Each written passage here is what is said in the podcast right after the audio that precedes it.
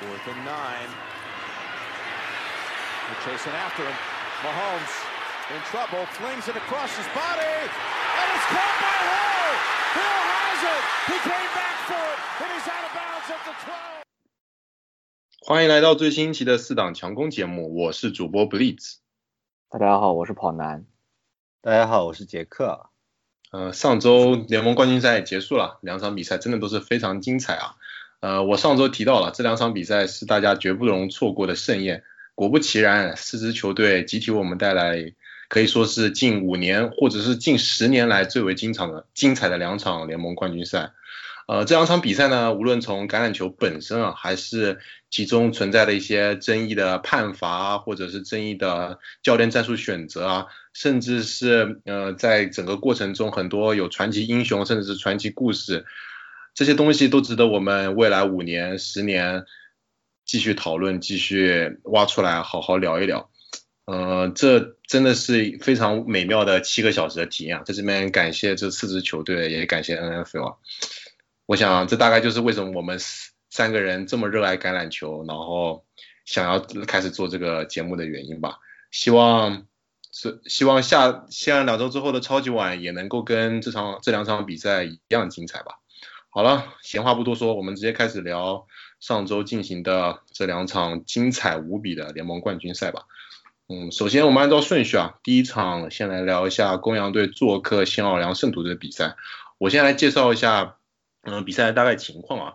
呃，圣徒一开场呢，凭借着主场压倒性的优势呢，两次进入红区，但是在进入红区之后呢，都没办法继续推进，导致踢了两次任意球。开场就十三比零领先啊，呃，公羊队的进攻组呢，则由于新奥尔良梅赛德斯体育馆实在是太过于嘈杂了，完全无法发挥。你很多次可以看到公羊队的主力四分卫高夫一直在按着自己的头盔，尝试着听清楚教练给他的给他的指示啊或者战术，呃，但是宇宙羊还是宇宙羊啊，在如此不利的条件下，下半场不到就立马调整，瞬间将比分扩进至十三比十。之后的两队进攻呢，其实都略微有点停滞啊，互有攻守，直到比赛前，公羊总算凭借一个任意球扳平比分。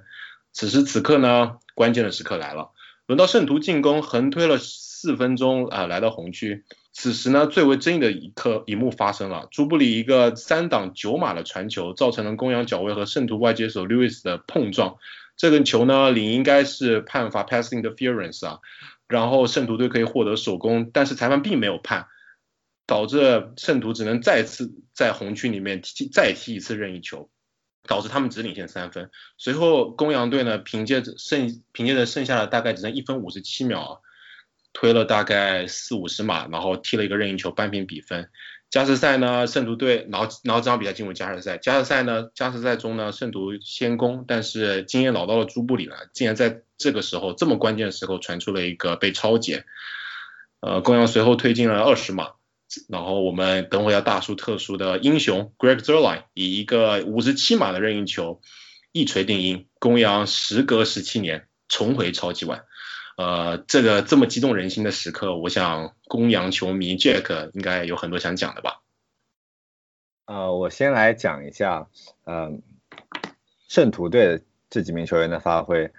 继我在上一周奶死了 T.Y. Hilton 跟 Amari Cooper 之后，这一周所有被我点过名表扬的球员全部发挥失常。首先，作为 j u b i l e 最为依最为依赖的大外接 Michael Thomas 这一场陷入了公羊角卫群的联合绞杀，仅仅四次接球。不过这也是我们之前可以说是已经有预料到的，而且也是因为。呃，托马斯牵制了公羊防守二线的主要兵力。这场球，朱布雷斯呃和 Alvin Kamara 打了很多配合，包括一些屏风短传和套边的传球。这场球，Kamara 几乎就没有跑，而且尤其是在第一节刚开始的时候，朱布利斯的武器库一字排开，各种套路啊层出不穷，有点这个船跑两开花的这个感觉。幸好公羊防守组众志成城。顶下了圣徒的三板斧，没被一节就直接打穿了，也给下半场翻盘打下了一个基础。呃，确实啊，我觉得在这边真的是要给公羊这全队非常大的肯定啊。嗯，但是我这边有一个问题啊，想问一下两位，就是呃，可以说是公羊队整队最大的明星 t a r g u r l y 他们的主力跑锋 t a r g u r l y 这场比赛呢好像只跑了四码，然后接球只接了一次，好像也是三到四码，就总共加起来呢不超过二十码的推进。两位对于 t a r g u r l y 的奇怪的表现有什么看法呢？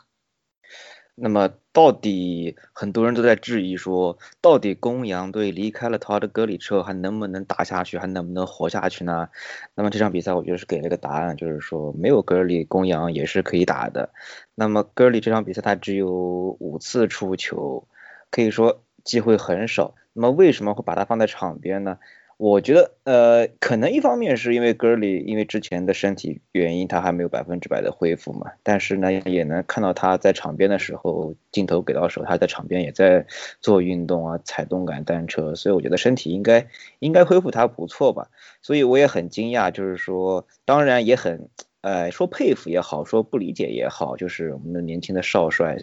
麦克维，他把。队里最出色，真的是最出色的队员啊！如果你今年范特呃，你玩你玩范特西的话，你你你自己选了格里，或者你的对手有格里，你你你都能知道格里每场比每个礼拜给你刷多少分。所以你把最出色的队员按到板凳上，真的确实让人不太能理解。不过有今那场比赛呢，可以说公羊圣徒这两支队伍在跑球方面都不太行。都需要放弃一些地面进攻，去选择传球，所以我觉得这也是在战术方面上一定程度上限制了戈利的出场的时间。哦，对，关于戈利不打这个问题，有的人可能会觉得是因为戈利接球掉球了，不过我觉得他这场球打的少呢，更多是出于战术上的考虑，而且其实他上半场中段很快就打正了，他虽然这场球。只接球次数很少，但是他有一个达阵，而且我其实所以我觉得戈利自己的问题并没有那么大。嗯，我个人认为戈利这场球打的少呢，有一个原因是因为呃肖麦克雷在进了季后赛发现了 CJ Anderson 这个宝藏男孩之后，简直爱不释手，有很多比较重要的 drive 都让他这个重型跑位来跑，而且这场球呢很多。呃，格里是站在一个外接手的这个位置来来接球，虽然他可能没有参与到进攻，而且另外呢，这场球公羊长期处于一个呃追赶者的角色，所以在传跑的分配上可能呃更加偏向于传球，一方面可以拿大的码数，另外一方面呢，因为跑球呢不会停表，所以呢有的回合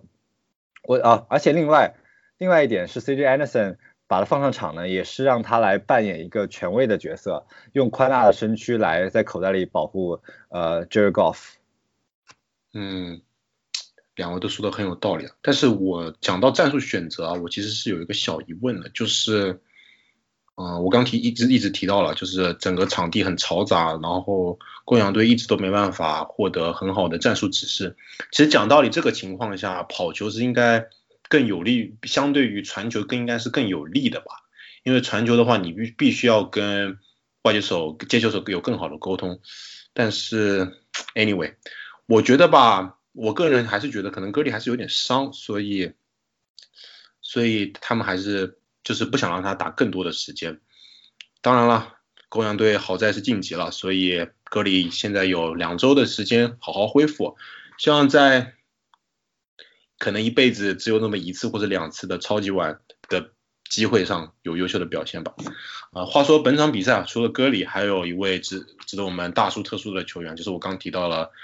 呃，提到的公羊队的踢球手 Zerline，他踢进了一个五十七码的超远任意球，绝杀了圣徒队。在这边给大家科普一下，嗯，大家很可能会很疑惑，就是有有像我，我刚开始看球时候会很疑惑，就到底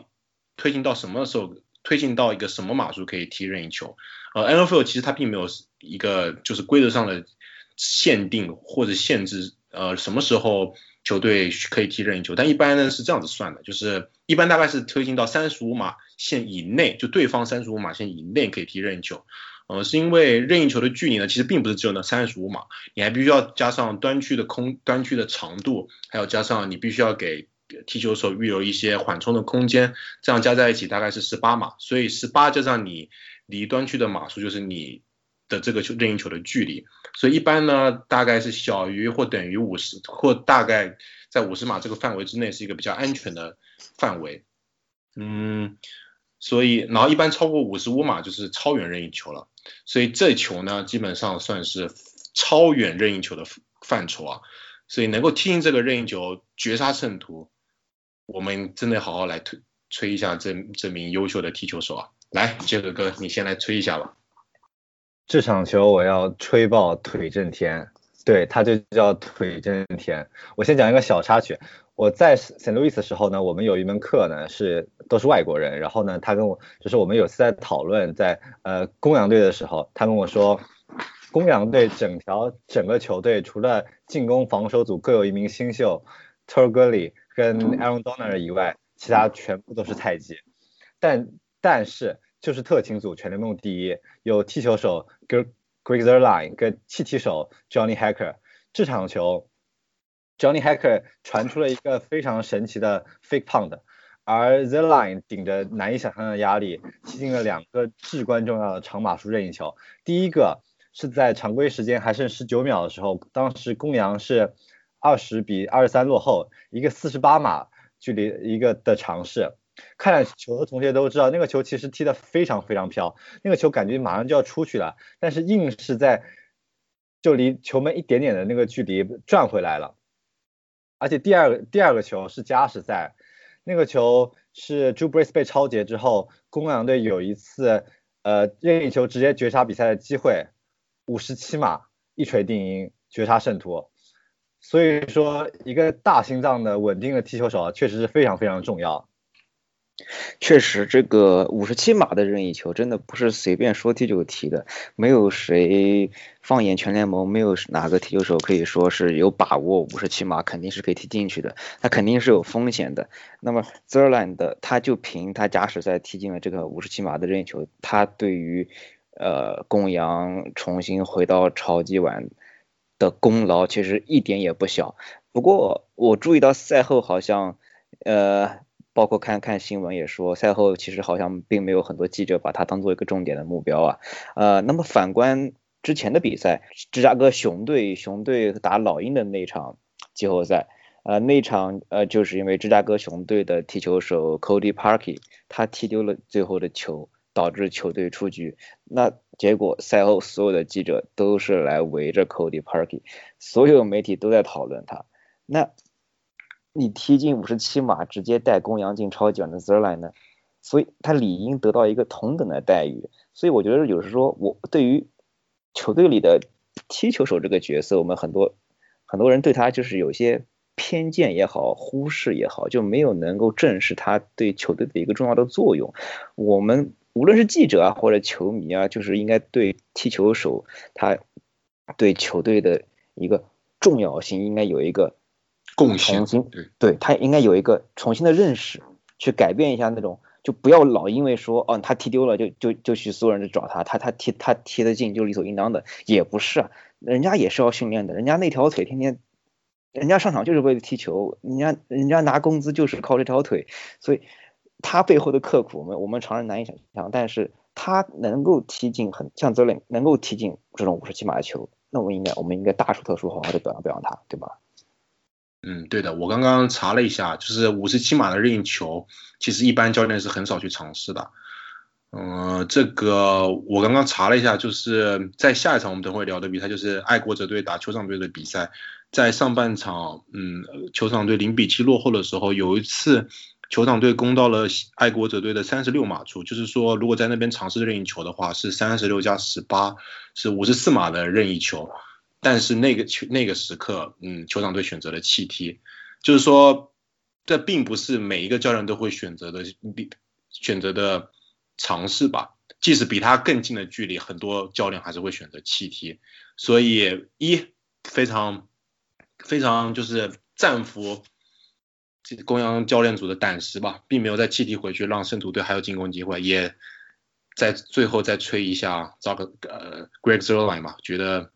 我觉得真的是你刚刚跑男同学说的很对啊，每一个在球队的队员他都有自己的职责，他要是如果能够百分百的完成自己的责任，他就是一名优秀的球员，就值得媒体、值得球迷大书特书给他在这边好好吹两句。好，呃，我们 Dark 呃 Greg Zerline 怎么怎么老是说 Zack 呢？这个这个名字太难念了，确实。Greg 太 Zerline 难读了。对对对，我们 Greg Zerline 呢就先吹到这边。然后呢，我有一个问题想要问一下两位，就是，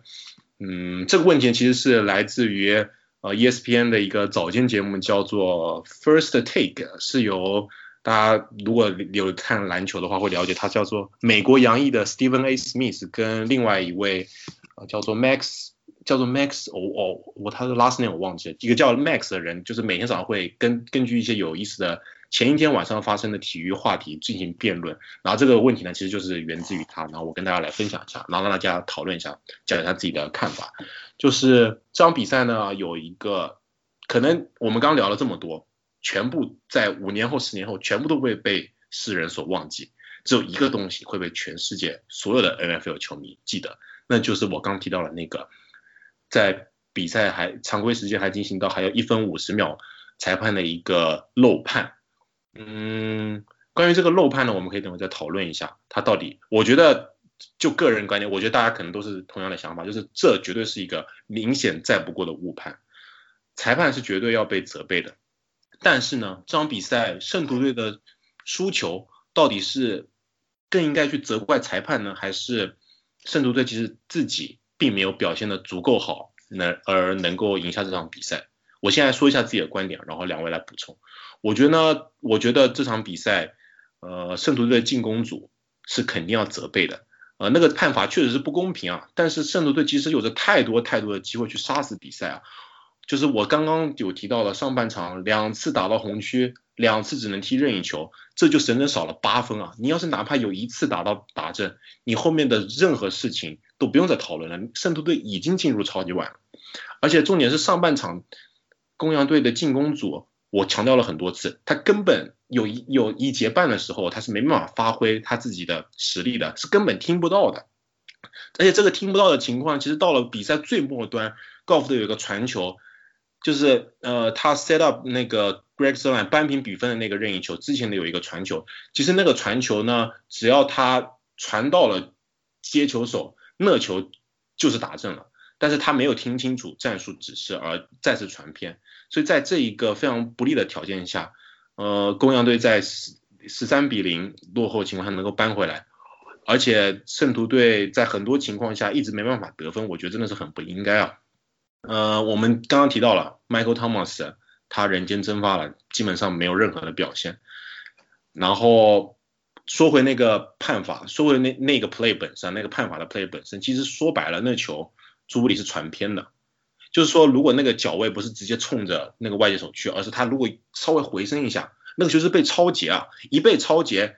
那圣徒队更更可能就是在常规时间就被就被呃就输掉比赛了。所以更别，然后还有更别说，就是我们在加赛加赛赛，圣徒队赢得了嗯那个猜头猜硬币，然后他们有先进攻的机会。讲道理，一般大部分很多时候，其实进攻组如果没有先进攻的机会，他们可以赢得比赛。但是在这个最该不该的情况下，进攻组又犯错了，朱布里又犯错了，他又传出了一个超解，直接葬送了比赛。所以说实在话，虽然裁判这个条件是不可忽视，而且也会被大家永远讨论，但是我觉得。圣徒队绝对是要回去好好检讨一下自己的进攻组在这场比赛的发挥啊，在上半场所有情况都倒向他们的，所有好所有利好都都倒向他们的时候，他们竟然没有杀死比赛，而反而是公羊队在这么不利的条件下能够反败为胜。我觉得公羊队绝对是个表现更好的一支球队，并且也实至名归的能够进入超级碗吧。对，好了，我讲的有点多啊，来。两位来讲一下这个犯规，这个犯规为什么我们都在说这个犯规？那么这个犯规吹不吹到底有多重要？就我们来看，因为圣徒他这档犯规，哦不对，是公羊的这个犯规，他这球我们看了比赛知道，这球其实你可以去吹他那个干扰传球，你甚至也可以去吹他冲撞头盔，你甚至都可以去吹他那个呃 unnecessary roughness 那个过分的粗暴等等，随你怎么看。但是都可以，其实都有理由去吹。那如果这个犯规吹了，那圣徒是可以继续攻第三档，他还有一次机会攻第三档。那也许有了这个机会之后，老朱发挥又好一点，圣徒可以拿个打得的达阵拿个七分或者八分，而不是说只能死挡射门得个三分，而且而且多了一次进攻机会，也许就能也许能耗更多比赛时间啊，这样这样公羊就不像最后还能有将近两分钟的时间去再进攻，最后能扳平比分，所以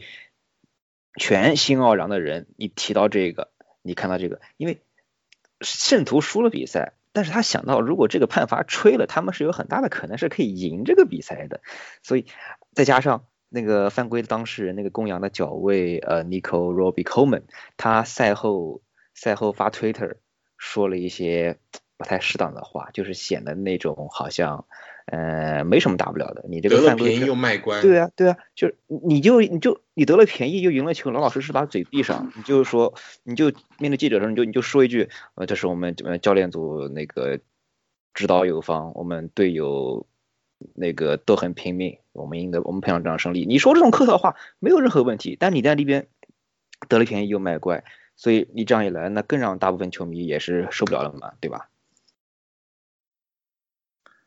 呃，这个球呢，我觉得这个球裁判的锅要先背背好，但是不是主裁的锅，主要是右边裁的锅。这场球比赛之后呢，有对主裁有一个采访，就问主裁为什么要做这个 call，主裁说这个是裁判组共同决定的一个 call，然后就问，然后又问他为什么不看回放，主裁说 it's not a re re reviewable call，这不是一个可以看回放的球。其实说的是没错的，因为这个回合呢，主裁判呢，我们看到是站在这个。进攻进攻线的右侧方，事发地点并不是他主要盯的区域，该问责的是右边裁判。而且看回放这件事情啊，犯规的漏判确实不属于可以看回放追加的。呃，理论上来说，只有拿手攻是否拿手攻、是否砸正和是否完成接球可以。所以综上来说，主裁做的并没有什么问题。而且其实这场球圣徒也没有那么干净，包括第四节公羊扳分扳平比分的那个任意球，在这个球之前呢，前一档进攻明显高夫跑球被拉了面罩，如果那个球四分卫直接冲球打正的话，那可能结局又不一样了。对啊，像杰克是说的这样，呃，其实裁判在这场比赛里面对圣徒和对公羊两方，他并没有什么什么偏袒，其实对两方都有一些判罚，他没有去。吹，那好，我们现在抛开这个这个判罚本身，看看圣徒他整场比赛的表现。的确，圣徒之前浪费了很多机会，像佩登几次战术叫的不够大胆，没让圣徒能够多拿些分。然后这些布利兹和杰克刚刚都说了，那抛开这个，这是抛开这这个犯规，我们。看的表现，但是呢，当如果你作为一个新奥良的球迷，甚至是个中立球迷，你想到这可能就是老朱他冲击超级碗的最后一次最好的机会，球迷完全是有理由无限放大这一点，然后就会引发出一种更加出离的愤怒，他们就会想我们。他们圣徒圣徒输了，不是因为表现不好，就是因为你没吹这个犯规。你要是吹了这个犯规，也许圣徒就赢了。就是因为你没吹，那就赖你，那就是你的错。所以这么一想，我觉得是很能理解他们的那种心情的。所以 anyway，这个判罚也将会成为 NFL 历史上又一大会时常被人拿来讨论的话题啊。呃，我最后想说的是，尽管最后时间呢，圣徒的进攻组表现不佳，尽管圣徒队连续两个赛季这样的方式结束了赛季，但是不要灰心，朱布里还有一年球队选项。这个赛季呢，他创造了各种长寿记录跟累积的记录，而且创造了职业生涯传球成功率的新高，证明了自己有像还有油。我记得。一六年的超级碗是国内的大年三十，我和跑男呢在布里斯家一边吃年夜饭一边看球。那场球，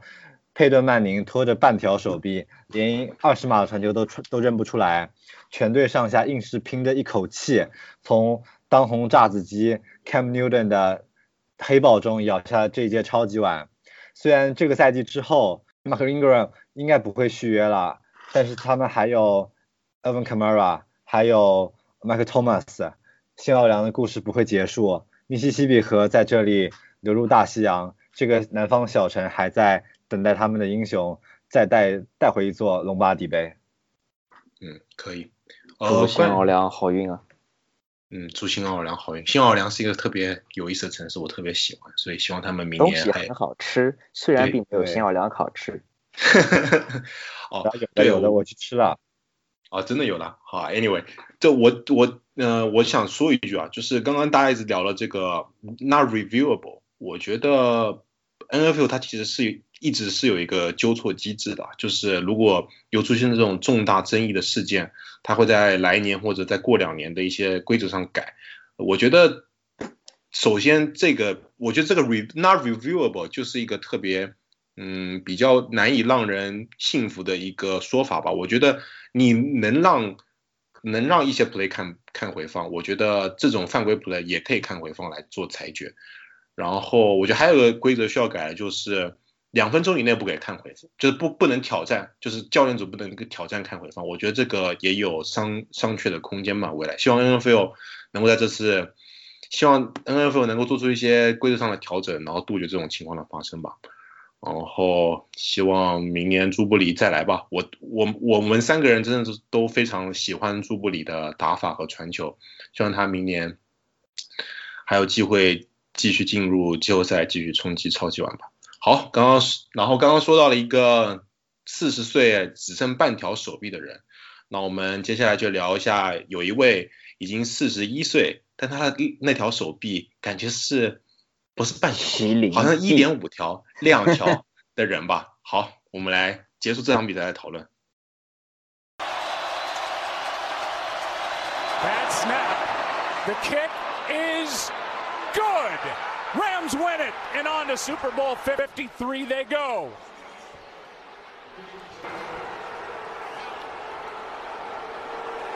Sean McVay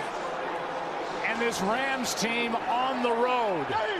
And what a job by Johnny Hecker to get that snap.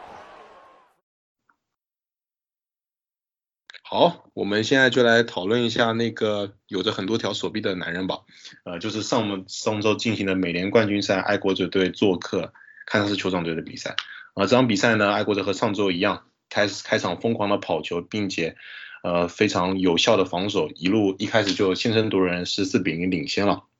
呃，然后酋长下半场立马做出调整，加快出球节奏，然后锋线开始包夹对方的冲传，一下子将比分又追了回来。呃，这场比赛的第四节非常精彩啊，两队疯狂的表演，有连续六个 drive 得分，第四节加加时赛总共拿下三十七分。呃，我们上周提到的十五号变态 Patrick 马控不断找爱国者，对，因为要报价 Kelsey 和 Hill 露二线露出来的一些弱侧接球手，呃，爱国者队在最后呢也不再沉迷跑球了，多次中路强攻，在比分多次交换领先后，凭借着爱国者进入加时赛一个横推全场六十五码的 drive 拿下达阵，并且直接获得比赛胜利。Patrick Mahomes 再也没有机会到球场上拯救自己的球队，然后球场队的球场队的赛季结束，爱国者队连续三年进入超级碗。嗯，庞然同学有什么想讲的？我觉得这场比赛爱国者上半场的表现可以说是碾压级的，呃，放眼整个季后赛应该说都比较罕见，呃，导致我当时看的之后很失望。我觉得我们寄予希望的酋长就这样就这样放弃了吗？还好后来看到下半场 Travis Kelsey 打阵之后，酋长也开始慢慢把比分追回来，然后打到加时，所以说就导致这场比赛没有成为后面的垃圾事件啊。那可以说 Tom Brady 虽然我很不愿意去夸这个男人，但是真的他这场比赛可以用非常非常精彩 brilliant 来形容。当他我们说下他那个加时赛那那次 drive，其实当爱国者呃赢猜硬币拿到球权，当时就有一种感觉，虽然我就很不愿意去想，但是看到看到老汉看到老汉那个男人戴着戴上头盔上场，就有种隐隐的感觉，感觉这个男人要赢了。那那那那个 drive，Tom Brady 其实并没有传很多大码数，他其实就是一些十码到二十码的传球，但是你就是一刀一刀，刀刀到肉啊。呃，Julie Alderman 还有 Gronk 都能稳稳的接球，然后 特别是特别是评论员肉末老师，肉末老师说传哪边，Tom Brady 就传哪边，一传一个准。然后酋长的二线就是根本就防不住。我后来又仔细把那个这这个 drive 的录像重看了一遍，就是我看到酋长的安全位，他他就是说你你根本不知道去盯谁，你这边盯着 Gronk，然后你看到 Edelman 从那个方向往你这边跑来，你转身去盯 Edelman，结果你刚跑过去，Tom Brady 就把球传到了 Gronk 这边。你就你根本就不知道去去盯谁，所以 Tom Brady 就这样小马术一一传一传一刀一刀把爱国把把酋长的血就这样一刀一刀给流干了，真的就是啊太恐怖了。我在这边讲一下酋长队，最后也是讲一下酋长队防守。酋长队呃在就是整个比赛中防守其实是有很多失误的，有一个失误真的是特别致命啊，就是呃比赛还剩五十四秒的时候，那时候酋长队领先四分，然后汤姆·布雷迪传出了一次超节，但是这个超节不算是为什么呢？因为酋长队的线位 D Ford 在列阵的时候越位了。呃，这个球呢，本应该是酋长锁定胜局的超节，而变成了，呃，由于这个失误，变成了爱国者有机会向前继续推进，并且保有赢球，呃，希望的机会，实在是太不应该了。因为这球呢，并不是大家所常见的防守球员由于为了占先机去攻击四分位而做出的早动越位，而是基础再基础的不能再基础的，你必须要站在线之后。他就是一个人太往前了，然后身体已经呃向前一个已经有点倾斜了，就是他他的身体倾斜过了那个线，是个静止状态下的越位。我觉得这个失误实在是太过于不应该了，并不，我觉得都不能发出现这种失误都不能称之为职业球员。所以球场队本场比赛的防守失误实在是太多了，数不胜数。他们整个赛季的防守一直为人所诟病。在这个最最关键、最最要命的时候显现了出来，可以说是宿命吧？可能。那说到比赛表现好的，我觉得表现最好的全场的 MVP，我觉得是不是应该颁给 Tony Romo 老师？哈，对对对对对，刚刚你提到了，你两两次提到 Tony Romo，就是如果大家有机会的话，可以去看找一个那个 NFL 官方 YouTube 频道做的这样整场比赛的集锦啊。然后你就把这个集锦拖到最后一个，嗯，爱国者队赢球的那个 drive 去看一下，就是加时赛赢球的那个 drive 去看一下。那一次进攻呢，就是 Tony Romo 每一个次爱国者队的传球，要传还是要跑的进攻，他爱国者队所有进攻选择他都猜到了，甚至连爱国者呃线上跑位和近端锋要去呃挡谁，或者就是要去帮帮忙掩护谁，他都猜到了。但是。就是连坐在场边的 Tony Romo 都能够完全的猜到，呃，爱国者队想干什么。但是酋长的防守，防守协调员，整条防守，整个防守组，为什么就是想不到呢？很多球其实说白了都已经知道要传给谁，但他就是不包夹，比如说不包夹 Edelman 啊，不包夹 Gran Gronkowski 啊，就是你很难理解为什么他们做出这种选择吧？好吧，我好在这这场比赛之后呢。嗯，其实堪萨斯城也别太灰心吧，毕竟他们的主力四分卫 Patrick Mahomes 这是才第二年，而且还很年轻啊。好好记住这次失败的苦涩，休赛期继续磨练口袋内传球的能力吧，明年继续再来。好，我们比赛的情况就大概先聊这么多啊，然后跟上一场比赛一样，我又从 First Tag 那边偷了两个问题，想跟大家讨论一下。嗯，首先呢，想问一下两位，就是问一下两位，就是这场比赛呢。很多人在赛后会开始疯狂的吹捧汤贝利，因为他在最后加时赛跟第四节有太伟太优秀的表现吧，又再一次展现出了他的强大。但是呢，我想问一下两位，就是你觉得这场比赛爱国者队赢球的功劳最大的功劳到底应该给谁？是给汤 Brady 呢，还是给呃他们的主教练 Bill Belichick，还是整支球队？原问题是这样子啊，Who should take the most credits after Patriots win？呃，我现在说一下自己的观点。我觉得呢，这场比赛应该归功于整一支球队的表现。说实在话，其实 Tom Brady 在呃那个被吹掉的呃 interception，就是我刚提到那个被吹掉的 interception 之前，表现是完全不及格的。呃，有那个在一码线上的被超截，嗯，那那一个超截其实基基本几乎葬送了全队一整节的努力。要是那个那个球没有被超截，爱国者队上半场可能是十四比零啊，二十一比零，或者是十七比零，而不是十四比零啊。另外，整场比赛爱国者队的进攻锋线、跑锋、防守组，呃，我们已经很久没有发挥的 Grunk，还有威震天、Julian Edelman 都在用超乎自己能力的表现和强大的对手进行搏斗，才给了 Tom Brady 最后两个 drive 天神下凡的机会。当然啊，很多人也会说，呃，这个是。整个爱国者队教练组准备非常充分，他们才能够有这么好的表现。但是说到底，上场比赛的是球员而不是教练嘛，所以我还是觉得整支球队的球员应该 take the most credit for this win。我同意，对。那么这其实是一个老生常谈的话题，呃，就是在小鸡教练治下的整个爱国者队全员的那种战斗素养和呃职业素养一直都是呃非常非常的高。那其实大家发挥都很出色，我也不好说胜利归功于谁，但是我就想着重的夸一下爱国者的进攻锋线，呃，全场比赛酋长根本没有办法去靠近 Tom Brady。那就是因为爱国者的进攻锋线保护的好。爱国者，我们看爱国者的进攻锋线，包括几个替补轮换的人，你能报上名字来的有几个人呢？但是其实就是他们默默无闻的把汤姆·布雷迪保护的死死的，导致汤姆·布雷迪一次被擒杀也没有，几乎也没有怎么被酋长的防守人给碰到。而对面的马洪，他是被爱国者的防守组总共被擒杀了七次。呃，Tom Brady，Tom Brady 现在四十几岁了，嗯，他虽然出了书，呃，介绍他的养生秘籍啊，但是并不是说他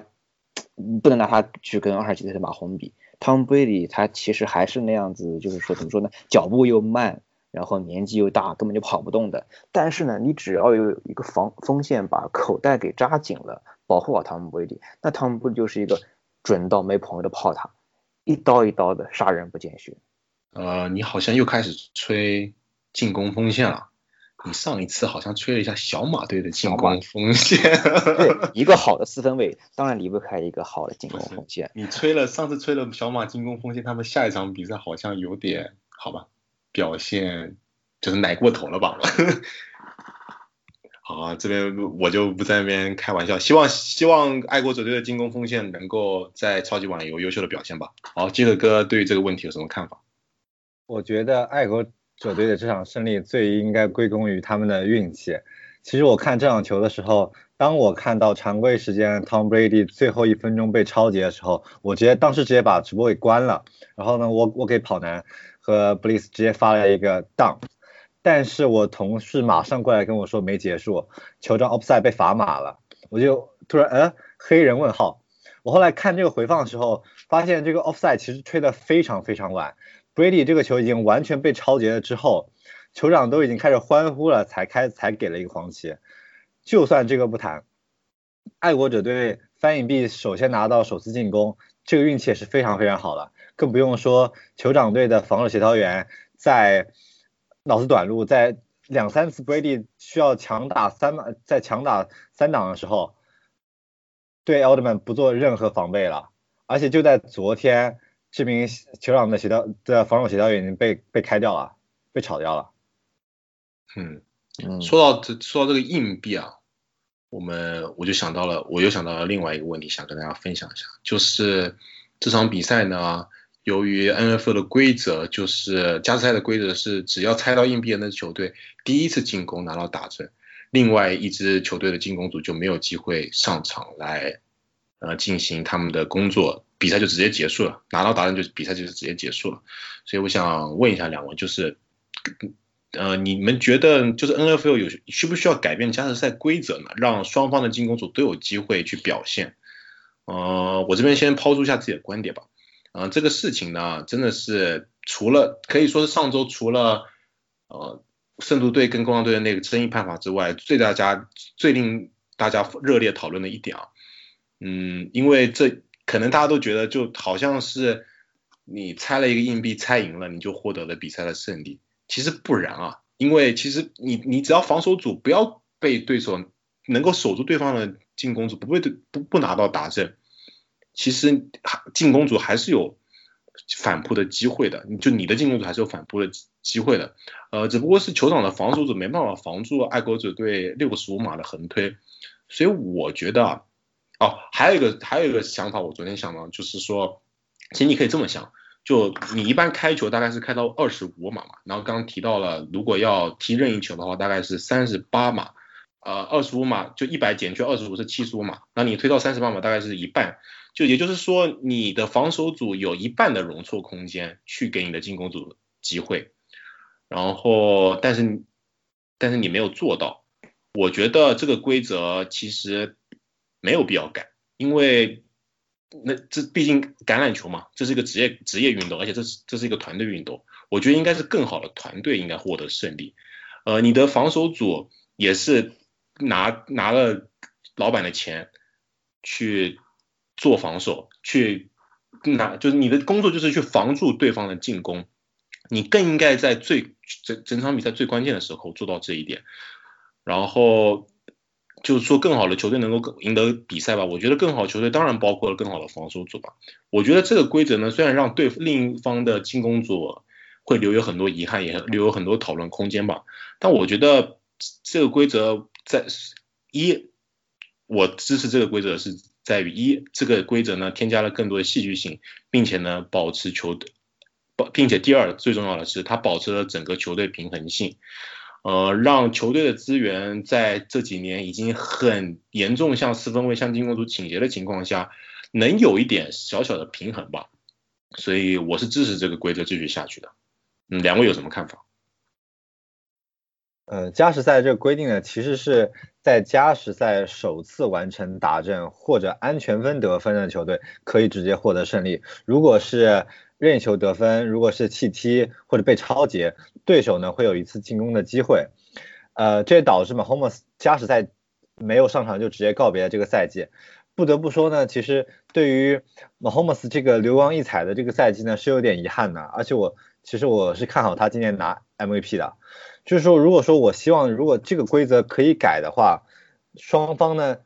能有都有一次进进攻的机会，但是这个也会带来一些问题，就是比如说你这个附加分该怎么算，该怎么得？因为说如果你你达阵之后，然后你再踢一个任意球得七分，那那么对面在达阵之后，他可以选择强打两分转换，这样后手也有绝杀比赛的机会，这样就是你无论猜硬币猜猜的是什么。后手其实都相对而言有优势，所以这也是一个很难以解决的问题。我们来换个角度来想一下，如果这场比赛是酋长猜对了硬币，酋长先进攻，结果酋长一波推打阵，没有给老汉摸球的机会，就把老汉送回家，那舆论会怎么说呢？我觉得肯定是这么说，肯定是说，肯定肯定不会有那么多人再去讨论说加时赛赛制是否公平，反而大家会去赞美马霍姆斯。去盛赞他初生牛犊、少年英才等等，用这些溢美之词，然后再顺带讨论一波老汉是不是要该退役了。但是呢，结果事实上是爱国者一波推，结果，呃，今年这个赛季的准 MVP 马霍姆斯连加时赛上场的机会都没有，就被淘汰了。当代的橄榄球，橄榄球进化到现在，四分卫是场上绝对绝对的大明星，结果加时赛你只让。一方的四分卫打了，而另一方，而且是准 MVP 级别的，场都上不了，就怎么可能不让人去感到惋惜？然后再再来一者，就是说老汉这么多年，呃，荣誉拿了那么多了，所以是吧？虽然我还不想说，哎，虽然虽然提到老汉，就总是会有这种怎么说嫉妒之情吧，这些都会导致人们去想要讨论加时赛。不公平，没有给马霍姆斯机会。那同为 football，我们来看看足球。呃，两千年欧锦赛的决赛，法国队加时赛靠一个一颗金球制胜，呃，战胜了意大利，夺得了德劳内杯。但是后来欧足联在零四年欧洲杯的时候就取消金球制，然后国际足联在零六年的世界杯也取消了金球制。从此以后。足球里面，双方都要把加时赛踢满三十分钟，决出胜负。如果不行的话，就踢点球。那足球早已抛弃了这种突然死亡的加时赛赛制，我觉得橄榄球更有理由去进化一下。为什么？最主要原因就是橄榄球它是回合制的，它像下棋一样，我攻你守，我守你攻，它不像足球的话是双方同时在场上，同时进攻防守，它是一种流动状态下，你懂我意思吧？所以橄榄球的先手后手明显就是。不一样，你不可能说是公平，所以加时赛你搞突然死亡根本就不行，我觉得是应该要改的。对，足球呃放弃金球和银球，银球是进了一个球之后，那个那个加时赛的半场，如果说比分没有改变的话，就直接直接死亡了。所以说足球里放弃金球和银球，是因为对阵双方。为了避免突然死亡，会采取龟缩摆大巴的这个方法，所以导致这个赛就是金球赢赢球赛制的时候呢，两个两个队摆摆半个小时大巴，没有人进攻了。这其实和反而和金球的鼓励进攻的这个目的背道而驰了，所以这个其实很快就就被放弃了。那跟足球比较完，那我们再跟 NFL 的另一个小兄弟。大学橄榄球比一下，那大学橄榄球它加时赛赛制是什么样的呢？它它是鼓励双方进攻的，它的规则就是两队在加时赛里都有一次机会，都是从己方的二十五码处以一档十十码开始进攻，然后如果先攻的一方射门得分，那后来进攻的那一方如果达针的话，就可以赢得比赛。所以所以说最它保证的是说双方。都以从一个公平的方式都有一次进攻机会。那如果双方在第一轮打平了，那在第二阶段的加时赛里面，你只要打正，他规定你必须你不能选择那个射门，你必须选择两分转换。那这样一来，加时赛里。他是鼓励你进攻，然后双方又都有机会，所以比赛节奏就会很快，而且也会经常会有一些意想不到的情况发生，看得人热血沸腾的，就仿佛你在看足球里面的点球大战一样的感觉。呃，但我觉得啊，其实 N F 还是不能像大学橄榄球这样做啊。我觉得有两点原因，第一呢，就是因为这是职业比赛，然后然后大学他球员是不领薪水的。它是奖学金制，所以 NFL 是进攻组和防守组，他都领了钱，他都必须要做好他的工作。然后还有，所以我觉得是就是这样子来回，嗯，虽然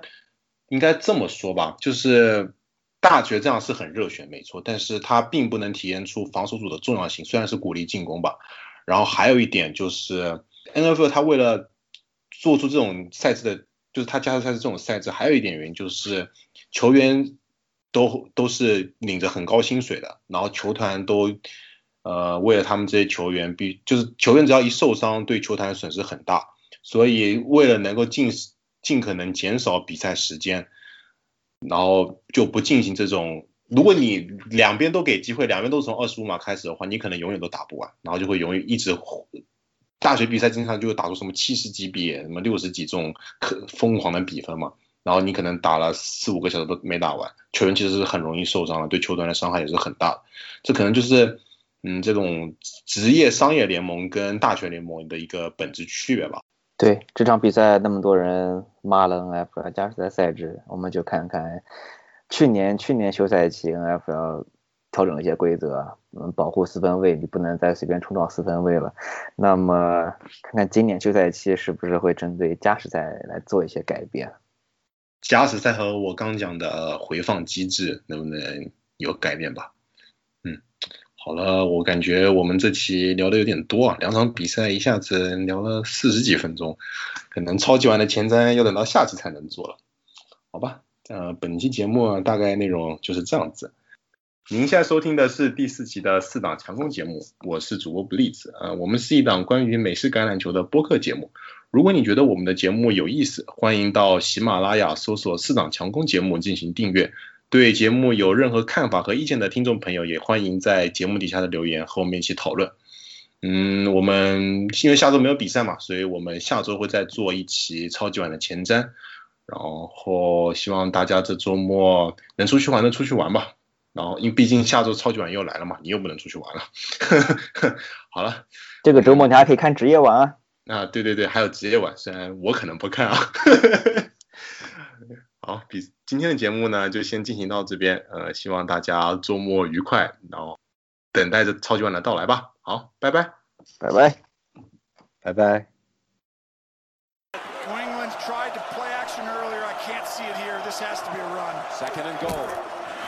To Burkhead. Burkhead to the end zone. Hello, Super Bowl. New England is heading back again for the third straight year.